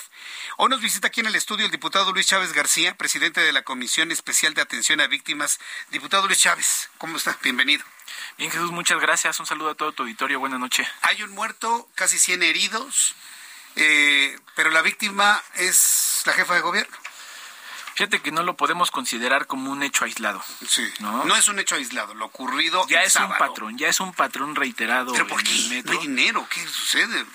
Pues ¿O hay sabotaje de los sindicalizados del metro? ¿Qué hay ahí? Fíjate que el sindicato del metro ha sido responsable y ha estado metiendo todos los escritos y avisando de todas las fallas que se tienen. Correcto. El problema es que tiene un gobierno que no lo escucha. De hecho, hoy le hicimos un llamado a los compañeros del sindicato que cuando presenten una denuncia si no los escuchan, que se acerquen a nosotros. Vamos a hacer su voz. Queremos, de verdad queremos una ciudad que funcione. No sabemos en qué punto nos volvimos una ciudad que se está cayendo a pedazos. ¿No? Y, y dinero hay. El problema es que ellos recibieron en el 2018 un metro con casi 20 mil millones de pesos. Pensaron que no había ningún problema y a los dos años lo bajaron hasta 15 mil millones de pesos. Ahorita quieren volver a enderezar el barco aumentando el presupuesto. El problema es en qué lo están invirtiendo. Porque traemos una jefa de gobierno que anda de turista por todo el país con una campaña anticipada. Entonces, no es posible que tengamos un gobierno que se etiquetó casi 800 millones de pesos para publicidad. Ahora, esos 800 millones debieron haberse utilizado para ¿Qué concretamente en el metro? ¿Qué necesita el metro para garantizar la seguridad de las personas y evitar tantas víctimas de accidentes que hay? Un buen sistema de comunicación. De hecho, los, de, los trabajadores del metro avisaron que estaban fallando los Tetra, un sistema que acaban de adquirir. Yo no sé que si ya tenían, el Tetra. Yo no sabía que si ya tenían el reporte de que estaba fallando, ¿por qué no detuvieron este el funcionamiento del metro? que aquí podemos hablar de que fue una vida, pero una vida vale lo mismo que cualquier vida. Entonces, ¿por qué no le dieron ese valor? ¿Por qué no les interesó esa parte? de Decir, está fallando, vamos a parar este el funcionamiento. No, pero para el funcionamiento del metro, eh, subir el precio del boleto del metro es políticamente suicida, diputado. No lo van a hacer. De ningún partido político, ¿eh? Mira, yo creo que cuando estás al frente de una responsabilidad, lo que debe de importarte es el cargo que tienes y la responsabilidad. Debes de pensar en el bien de las personas, no en el futuro o en la ambición personal como se tiene ahorita. Si le interesa andar de turista por todo el país, pues que renuncie, que deje a cargo a alguien. Hoy me sorprende escuchar que dice que no descarta que sea un sabotaje, un acto terrorista. Con mayor razón, que deje ese acto anticipado de campaña y que se aboque a cuidar a la ciudad. Ahora, ¿qué es lo que hay que hacer con el metro para evitar que vuelva a haber un accidente, que se vuelva a caer un tramo, de que vuelva a haber un choque, de que se patinen los trenes? Porque también ha pasado eso que se patina con el agua de lluvia, ya en dos meses tenemos lluvia sobre la Ciudad de México. ¿Qué, qué hacemos? Fíjate que lo que estamos haciendo nosotros, hoy presentamos una denuncia ante la Fiscalía, donde estamos solicitando y pedimos una denuncia penal contra Claudia y los funcionarios, tanto por homicidio culposo como por lesiones y por abandono de responsabilidad. ¿Qué lo están haciendo? ¿La de Ernestina Godoy? Mira, no somos ingenuos porque sabemos que es una fiscal carnal, pero no podemos callarnos, no podemos dejar de denunciar las cosas que están pasando en la ciudad y lo vamos a seguir haciendo. Desde hace más de un año estamos diciendo que está mal el metro y no han hecho caso. Entonces, ¿qué estamos pidiendo también? La destitución de Guillermo Calderón, que es el director general del metro, pero que ya no lo nombre la jefa de gobierno, que sea un director externo con capacidad verdaderamente de abocarse a ver qué es lo que necesita el metro para funcionar. Yo, he visto a Guillermo Calderón desde que estaba en el sistema de transportes eléctricos y cuando pasó por Metrobús. En lo personal, mi impresión es que ha hecho un buen trabajo, pero no sé hasta qué punto él ha podido subsanar tantos problemas que tenía el metro cuando toma la dirección. Pues mira, desde Florencia Serranía, ahorita estamos viendo que la cadena de mando hay más de ocho implicados que son heredados de Florencia Serranía. Entonces, ¿qué es lo que queremos? Que verdaderamente se haga justicia. Que no se cuide a los funcionarios cuando fueron negligentes en esta parte. Ahora, dinero. ¿Cómo va a fluir, cómo garantizarían ustedes en el Congreso de la Ciudad de México que se etiquete recurso para el metro y con condiciones de seguridad específicas, diputado? Estamos pidiendo que se cree un fideicomiso externo a lo que es la institución del metro, que verifique y garantice la correcta aplicación. Por ejemplo, cuando nos presentaron el proyecto de la línea 1, la modernización, que se va a elevar como 37 mil millones de pesos. Y no estamos en contra de esa parte. La ciudadana se, muere, se merece un buen transporte, sistema colectivo metro, pero que queremos que se vigile esa aplicación. Porque yo creo que la ciudadanía está cansada de que el metro sea utilizada como caja chica. ¿Se utiliza hoy como caja chica el metro? Al 100%. Voy a ir a los anuncios eh, y al regreso, al regreso voy a continuar platicando con el diputado Luis Chávez García, presidente de la Comisión Especial de Atención a Víctimas, en este caso del accidente ocurrido el sábado, del ocurrido el 3 de mayo de 2001 en la línea 12 del metro. ¿Cómo están atendiendo a las víctimas? Me comparte esto después de los anuncios. Continuamos conversando con el diputado Luis García y le invito para que me escriba a través de mi cuenta de Twitter, arroba Jesús Martín MX.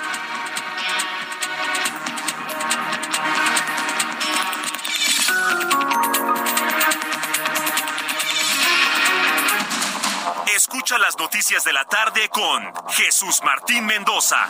Regresamos.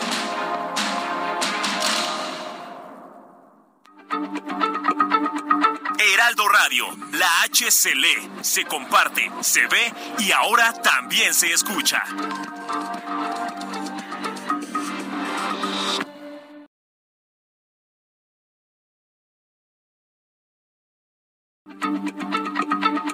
Heraldo Radio, la H se lee, se comparte, se ve y ahora también se escucha.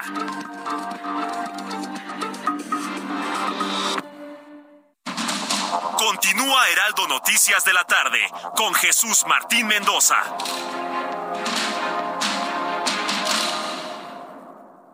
CAT 29.9% informativo, vigencia el 31 de enero. Fortalece tu negocio con RAM 4000, el camión que carga más de 3 toneladas, líder en su categoría. Estrénalo con tasa desde 9.75%. RAM 4000, perfecto para cualquier trabajo. Visita tu distribuidor Fiat Chrysler a todo con todo. RAM. Habla Mauricio Vila, gobernador de Yucatán. En Yucatán decidimos cambiar la manera de gobernar, unirnos y trabajar como un solo equipo. Así, hemos hecho grandes cambios que se ven y se sienten. Generamos más empleos que nunca antes y oportunidades para todas y todos. Mientras, reforzamos la seguridad hasta ubicarnos como el estado más seguro del país y uno de los más seguros de Latinoamérica. Ahora tenemos que seguir trabajando juntos para hacer nuestro Estado cada vez más justo y productivo. Mauricio Vila, cuarto informe de gobierno, 15 de enero, Gobierno del Estado de Yucatán.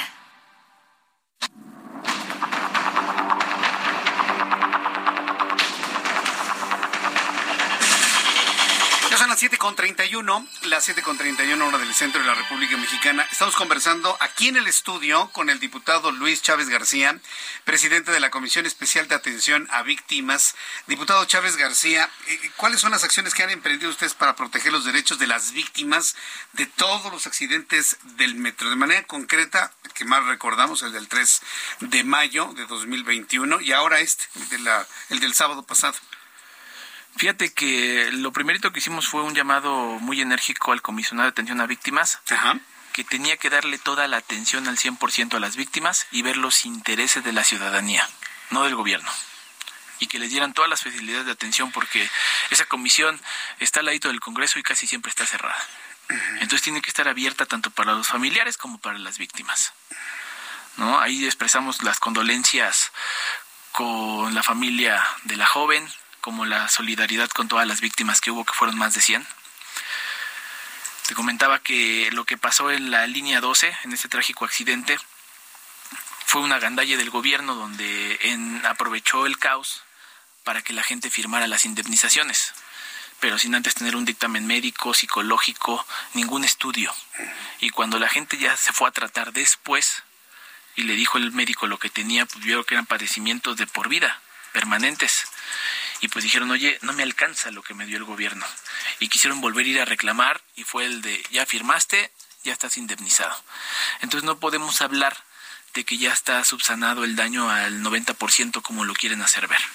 Te comentaba que lo que queremos es que se eche para atrás ese procedimiento y que se vuelva a hacer verdaderamente con un estudio con los requerimientos que necesita la gente para estar bien.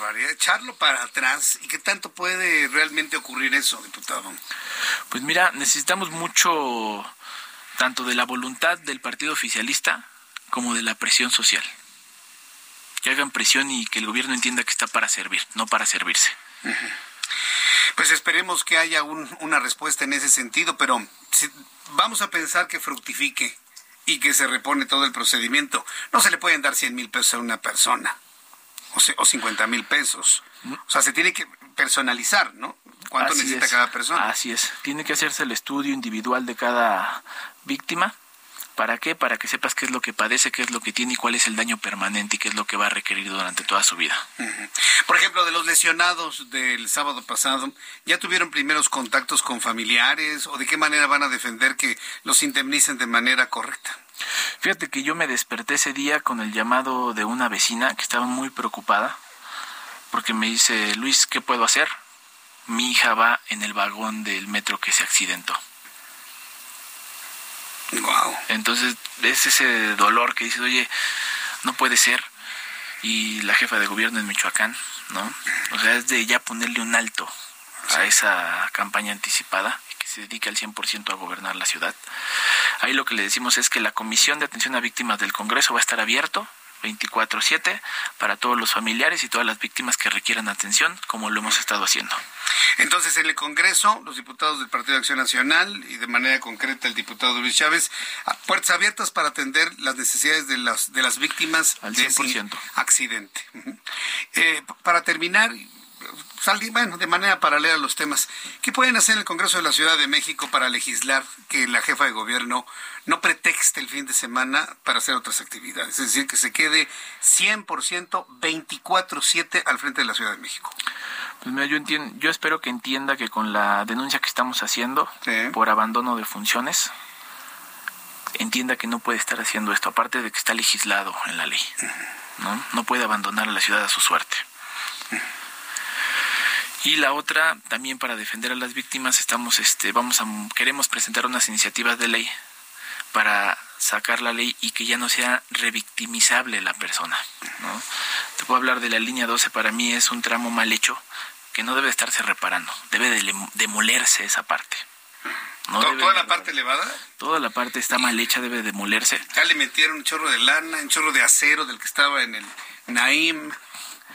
Te, voy a poner un ejemplo, es como un carro viejo que se te descompone el clutch y le pones el clutch nuevo. Y la tracción del clutch nuevo te empieza a hacer que se empiecen a molar los que el acelerador, que partes del motor, entonces va a ser lo mismo, no puedes fortalecer un tramo y dejar todo lo demás cuando lo demás también está mal hecho. Cuando un carro está volcado, ¿no? Está descuadrado, se le haga lo que se le haga, está descuadrado. Sí. Bueno, pues este diputado, yo le quiero agradecer mucho que nos haya acompañado aquí en el estudio, que se ha dado su vuelta hasta acá para plantear todo esto y bueno, pues reiterar a las, las familias de los lesionados en el metro que el diputado Luis Chávez García de la Comisión Especial de Atención a Víctimas tiene puertas abiertas para apoyar, atender todas las dudas. Así es, y muchas gracias Jesús por el espacio y aquí estamos las veces que sean necesarias para informar a la gente. Claro que sí, diputado, muchas gracias por estar aquí. Es el diputado Luis Chávez García, presidente de esta Comisión Especial de Atención a Víctimas. Son las 7.36, vamos a revisar cómo cerraron los mercados financieros el día de hoy. Héctor Vieira nos informa. La Bolsa Mexicana de Valores cerró la primera sesión de la semana con una ganancia del 1.06%, al avanzar este lunes 549.55 puntos, con lo que el índice de precios y cotizaciones, su principal indicador, se ubicó en 52.280.05 unidades para sumar su sexta jornada consecutiva al alza y lograr una ganancia acumulada del 7.87% en lo que va del año. En Estados Unidos, Wall Street cerró con balance mixto ya que el Dow Jones retrocedió 112.96 puntos para quedarse en 33 3.517.65 unidades. Por su parte, el Standard Poor's restó 2.99 puntos, con lo que se ubicó en 3.892.09 unidades. Por el contrario, el Nasdaq avanzó 66.36 puntos, que lo colocó en 10.635.65 unidades. En el mercado cambiario, el peso mexicano se apreció 0.27% frente al dólar estadounidense, que cerró en 18 pesos con 75 centavos a la compra y en 19 pesos con 15 centavos a la venta en ventanilla. El euro se ubicó en 19 pesos con 84 centavos a la compra y 20 pesos con 54 centavos a la venta. El Bitcoin tuvo un alza en su valor del 0.51% para ubicarse en 17.196.80 dólares por unidad, equivalente a 329.145 pesos mexicanos con 5 centavos. El Instituto Nacional de Estadística y Geografía informó que en diciembre de 2022 la inflación general anual se ubicó en el 7.82%, su nivel más alto en los últimos 22 años, mientras que la subyacente fue del 8.35%, debido principalmente a incrementos en el gas natural, transporte aéreo y algunos alimentos procesados. Por otra parte, el propio INEGI anunció un incremento del 7.82% en el valor diario de la unidad de medida y actualización, conocido como UMA, la referencia económica para el cálculo del pago de impuestos, multas, entre otros servicios, que pasará a ser durante 2023 de 103 pesos con 74 centavos. El Consejo Nacional de la Tortilla advirtió que para febrero el precio de este alimento podría alcanzar un precio promedio de hasta 30 pesos por kilogramo a nivel nacional, debido al incremento en el costo de las harinas, lo que se suma al aumento también en precios de electricidad y gas natural. El subsecretario de Hacienda Gabriel Llorio anunció que en 2022 se recaudaron 4 billones 838 mil 600 millones de pesos, superando así el estimado de 4 billones 555 mil 500 millones, lo que representa un excedente en ingresos del 1% del Producto Interno Bruto y que es atribuido a los excedentes petroleros de ese año. Informó para las noticias de la tarde Héctor Vieira. Ya son las 7.39, las 7.39. Gracias, Héctor Vieira, por la información. A ver, súbale el volumen a su radio y amigos que nos escuchan en otras partes de la República Mexicana. Imagínense que usted llega a su restaurante favorito, come, bebe, se le pasan las cucharadas, anda usted medio, medio entonado o súper entonado y le traen la... Además de que lo trataron con los pies, porque hay algunos meseros que tratan muy mal los comensales y los establecimientos lo hacen, además de que le cobraron carísimo, además lo trataron mal, además de que lo trataron mal le cobran carísimo. Reclama usted y en respuesta los meseros lo matan. Bueno, eso pasó en la birriería La Polar, tradicional de muchísimos años. Ahí se alebrestaron los, eh, los eh, meseros, y entre ocho arremetieron a una golpiza inmisericordia en contra de un hombre que finalmente lo mataron a las afueras de la Polar. Insostenible, indefendible lo ocurrido en este muy tradicional eh, lugar de la colonia San Rafael, ¿verdad? La colonia San Rafael. La colonia San Rafael, de la, de la Ciudad de México. Mire que yo nunca he ido a la Polar y hace una semana estaba pensando, ay, si vamos a la Polar, a mí me gusta la, la del Chivito, de San Cosme. Pero la de la Polar no, no, nunca la he probado. Yo me voy a quedar con las ganas. ¿Sabe por qué? Porque Sandra Cuevas, quien es la alcaldesa en Cuauhtémoc, ha aclarado que la Polar no volverá a abrir nunca más sus puertas. Porque dice, la alcaldía Cuauhtémoc En la alcaldía de la gente es bienvenida y no le van a hacer absolutamente nada a nadie. Sandra Cuevas, la alcaldesa en Cuauhtémoc, ha advertido que la Polar nunca más, al menos ella como alcaldesa, nunca más va a volver a abrir sus puertas al público. Escúchela usted. Es necesario enviar un mensaje a todos los restauranteros y empresarios en la alcaldía Cuauhtémoc. Yo he abierto las puertas de la alcaldía para facilitar administrativamente todo lo que ustedes requieran para reactivar la economía, para que a ustedes les vaya bien. Mi trato ha sido institucional. Sin embargo, hoy quiero decirles que nuestra obligación es cuidar a la gente, a los clientes, y es claro que no lo están haciendo. Me voy a encargar jurídicamente de que este lugar no vuelva a abrir sus puertas. Que no vuelva a abrir sus puertas jamás, reiteró Sandra Cuevas. Pues imagínese, yo en lo personal estoy de acuerdo en castigos, sanciones ejemplares para que otros meserillos hagan lo mismo, ¿no? De aprovecharse de una persona que está alcoholizada, que tal vez les pudo haber hablado feo, yo no digo que no, reclamando mal servicio, reclamando precios injustos, y que lo maten a golpes. Hay un video muy dramático que le voy a presentar mañana, un pedacito en el Heraldo Televisión, donde la mujer que lo acompañaba, entendemos, era su esposa, gritaba con desesperación de que lo estaban golpeando y al fondo lo metieron al baño o lo metieron a la cocina, a uno de esos lugares, y ahí lo agarraron a golpes. Y se escucha la golpiza y las, las quejas del hombre al recibir, pues seguramente patadas y a puñetazos entre ocho cobardes. Hasta el momento, un empleado del restaurante gerente del lugar ha sido detenido. Según reportes policiales, el sujeto de 45 años atacó a golpes a la víctima junto con otros empleados dentro del establecimiento que se encuentra en Guillermo Prieto, en la colonia San Rafael, en la alcaldía Cuauhtémoc. El restaurante que vendía birria luce con sellos de clausura y se ha comprometido Sandra Cuevas que se mantendrá así para siempre. Son las 7.43 hora del centro de la República Mexicana. Me da mucho gusto saludar a Luis Eduardo Velázquez. Adelante Luis con tu comentario del día de hoy. Buenas noches, estimado Jesús Martín, te saludo con gusto y a tu auditorio. El Metro de la Ciudad de México, como todos sabemos, enfrenta diversos retos para su sostenibilidad. El principal es que, como lo ha dado a conocer la autoridad, tres de sus líneas principales ya cumplieron su vida útil. Por ello, el gobierno de Claudia Sheinbaum inició el año pasado la modernización de la línea 1 con una inversión de más de 37 mil millones de pesos. Adicional a ello, se alista la conclusión del puesto de control de seis líneas, el cual será renovado con nuevas tecnologías. Con 50 tres años de historia, los males del metro ya están sobrediagnosticados y a raíz de la tragedia del pasado 7 de enero en el metro La Raza, es necesario cambiar la conversación y el gobierno, el Congreso de la Ciudad de México, los especialistas y trabajadores del metro, junto con los usuarios, deben pensar en las soluciones de un transporte que es la columna vertebral de la movilidad de la Ciudad de México. En ese sentido, ya se dio un primer avance con la creación de un consejo consultivo que conformó Sheinbaum con expertos y exdirectores del metro. No obstante, el primer punto a revisar es el de su presupuesto,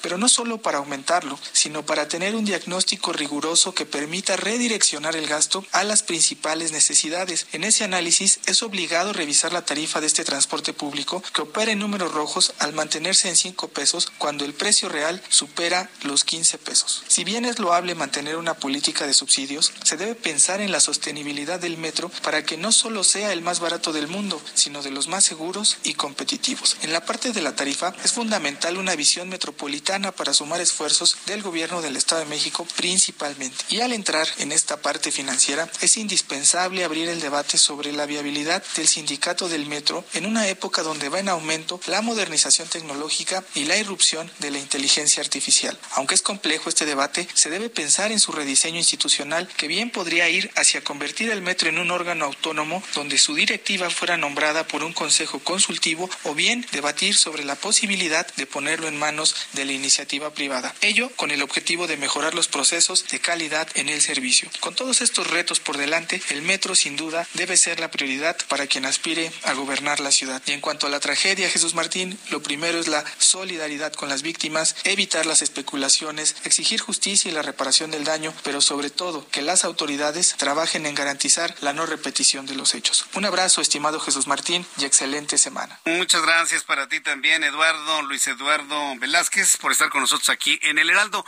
Son las siete con 46 horas del centro de la República Mexicana. Hay una noticia que a mí lo personal me da mucha pena. Usted sabe perfectamente bien que a mí no me gusta ni la nota roja en exceso, ni el amarillismo per se, de ninguna manera. Pero lo que le voy a presentar a continuación reafirma mis, ¿cómo llamarlo? Pues sí, advertencias de que usted viaja a Acapulco. Y es una tristeza, porque Acapulco es un lugar padrísimo. Hay opciones para vacacionar para todos los bolsillos. Pero usted se iría a un lugar en donde lo pueden descuartizar, donde lo pueden desmembrar, donde se va a meter en un fuego cruzado entre bandas delincuenciales. Pues la verdad es que no. No es la idea, ¿no? Tampoco es la idea llegar al hotel y yo me encierro todos los cinco días aquí, no veo, ya no voy a la quebrada, ya no voy a ningún lado. Pues tampoco. Se trata de disfrutar Acapulco en su, en, toda su intensidad, de día, de mañana, de noche, pero ya no se puede en Acapulco. Esta mañana fueron hallados cinco cuerpos totalmente desmembrados en Acapulco que fueron abandonados bajo el puente de Guerrero, alertaron las autoridades quienes acudieron a la carretera federal Acapulco Tierra Colorada. Esto en el kilómetro 331 más 700 bajo un puente de la comunidad San Martín. El jovero se encontraba varios cuerpos desmembrados en los límites del municipio de Acapulco con el de Tierra Colorada. En el lugar se encontró un auto Seat Ibiza quemado, en cuyo interior estaba un torso humano calcinado, mientras que junto al puente se encontraron bolsas de plástico con los demás restos humanos. Eso es Acapulco Guerrero. Si usted tiene que ir por necesidad o porque le gusta, nada más una recomendación cuídese mucho. Cuídese mucho, no ande en lugares raros, no ande en lugares extraños, utilice mejor las vialidades de peaje siempre. Si quiere ir a Acapulco, cuando llegue usted a la última caseta, váyase a Diamante por el libramiento de Diamante. ¿Para qué le hace usted al valiente irse por el, por el Maxi Túnel? Mejor se va usted por el libramiento de Diamante y ya con el nuevo túnel, pues ya llega si quiere usted a la costera. Recomendación que le hago, ¿eh?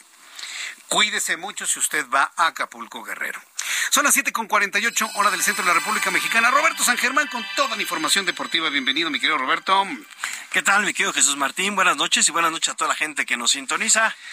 Pues no sé, de, ¿con qué tema quieres pues, iniciar? Lo del Cata, porque mira, la verdad es que yo no entendí nada. Me habla eh, Giovanna, oye Jesús Martín, esa carta del, del Club Cruz Azul es fake. Sí lo manejó todo el mundo. Yo pensé que era buena la carta, el enojo, porque el Cat hizo una fiesta narco para su hijo Matías de 12 años. Sí, sí, sí, aquí la situación es la siguiente. No. A ver, platícanos, ¿qué pasó? Este hombre hace una fiesta con una temática de narcotráfico. De, narcotráfico. La chapiza le pusieron.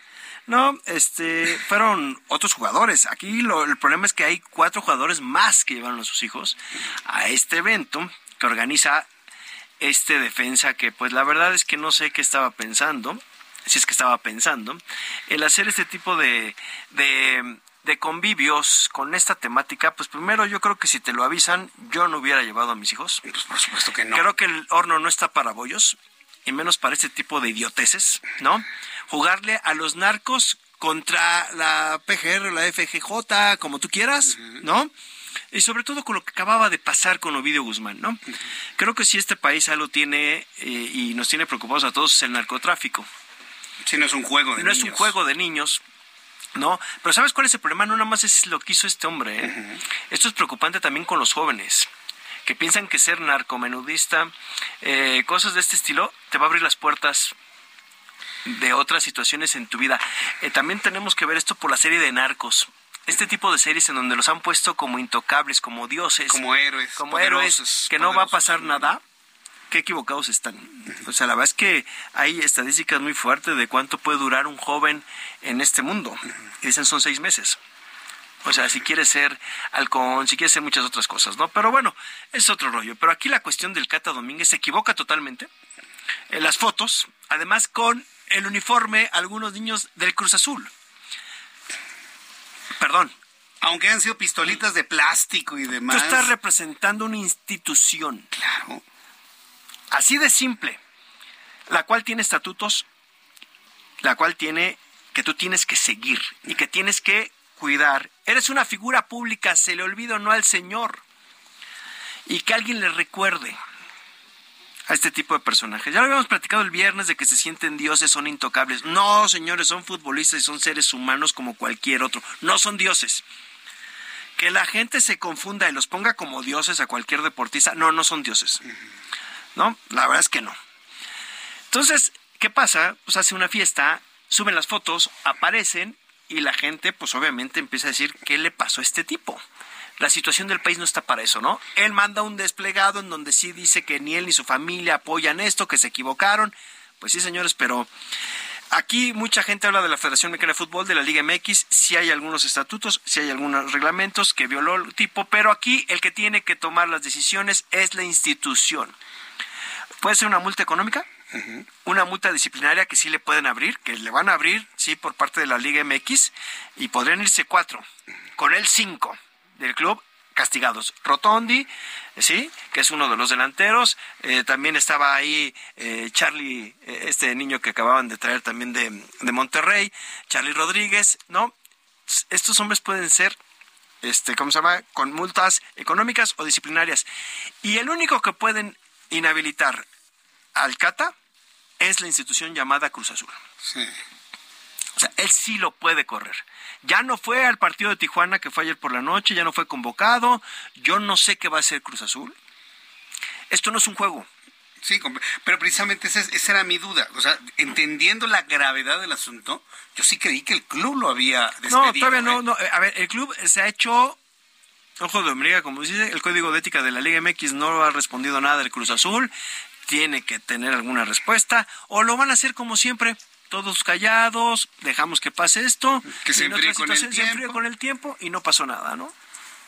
Nada más un castiguito ahí, una multita y... No te pago, que recibe muy buen dinero este hombre, este, un, castigo eh, de no vas a jugar toda la temporada, no sé, pero no han sacado nada. Y a, ver qué sucede. ¿eh? ¿Quién habrá sido el autor del, de la carta fake? Yo estoy seguro que fue alguien de adentro del club. porque No, es tan fácil. A ver, tú agarras ahorita cualquier eh, documento de cualquier lado y puedes hacer una carta, ¿eh? O sea, yo puedo agarrar los logos del Heraldo y puedo hacer una carta diciendo que tengo permiso de algo. O sea, ya en Internet encuentras todo. O sea, y la verdad es que hay gente que sabe hacer esto. Entonces, él pudo haber conseguido a alguien que sacara dos imágenes, lo pegas en una hoja y pones ahí sí el club. Pero es, alguien que sabe, porque la redacción estaba muy bien hecha, la sintaxis, la, institucionalidad del documento. ¡Wow! O sea, yo quedé, no, pues ¿Qué, qué, ejemplo, ¿no? Han marcado, ¿no? No, bueno, ¿qué ejemplo? Primero la fiesta y luego lo que haces, ¿no? Si estás también, este, usurpación de funciones, o sea, si tú también mandaste la carta, o sea, estás o sea, si ya la pues, había regado. Sí, la subí, ya la borré cuando dijeron, es un fake, Jesús Martín. Bueno, pues, está bien. Yo sí me fui con la finta no, es por lo bien hecha que estaba. No, pues es fake, es fake. O sea, Cruz Azul no ha dicho nada. No ha comentado nada. Y eso es grave, ¿no? Pues es que en este país. Ya, nada es grave, Roberto. A ver, vamos a poner un ejemplo de lo que ha pasado de lo que pasó con el metro. ¿Alguien ha hablado de ese tema? ¿No han dicho nada? Pues Simplemente se aquí al, sí, sí, sí. de víctimas. Pero, los que responsables... Ah, no, no, no. O sea, no dijeron nada hoy. Aquí solamente hay una sola víctima. Exacto. No, pero eso es a lo que voy. Pero es la situación. ¿Tú crees que Cruz Azul va a hacer algo? Yo también, ya, creo que Cruz Azul no va a hacer nada. Mi querido Roberto, nos vemos mañana con más noticias. Claro que sí, señor. Claro que sí. Muchas gracias. Ya nos vamos en 15 segundos. Decirle, por favor, que nos vemos mañana en punto de las 2 de la tarde, Heraldo Televisión, canal 8.1. Heraldo Radio en toda la República Mexicana y los Estados Unidos. Soy Jesús Martín Mendoza. Gracias. Buenas noches. Hasta mañana. Esto fue Heraldo Noticias de la tarde con Jesús Martín Mendoza.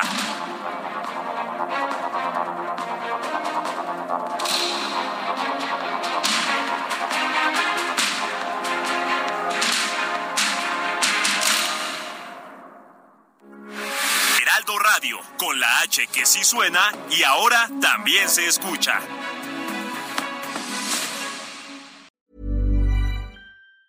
Hey, it's Danny Pellegrino from Everything Iconic. Ready to upgrade your style game without blowing your budget? Check out Quince. They've got all the good stuff shirts and polos, activewear, and fine leather goods, all at 50 to 80% less than other high end brands. And the best part? They're all about safe, ethical, and responsible manufacturing.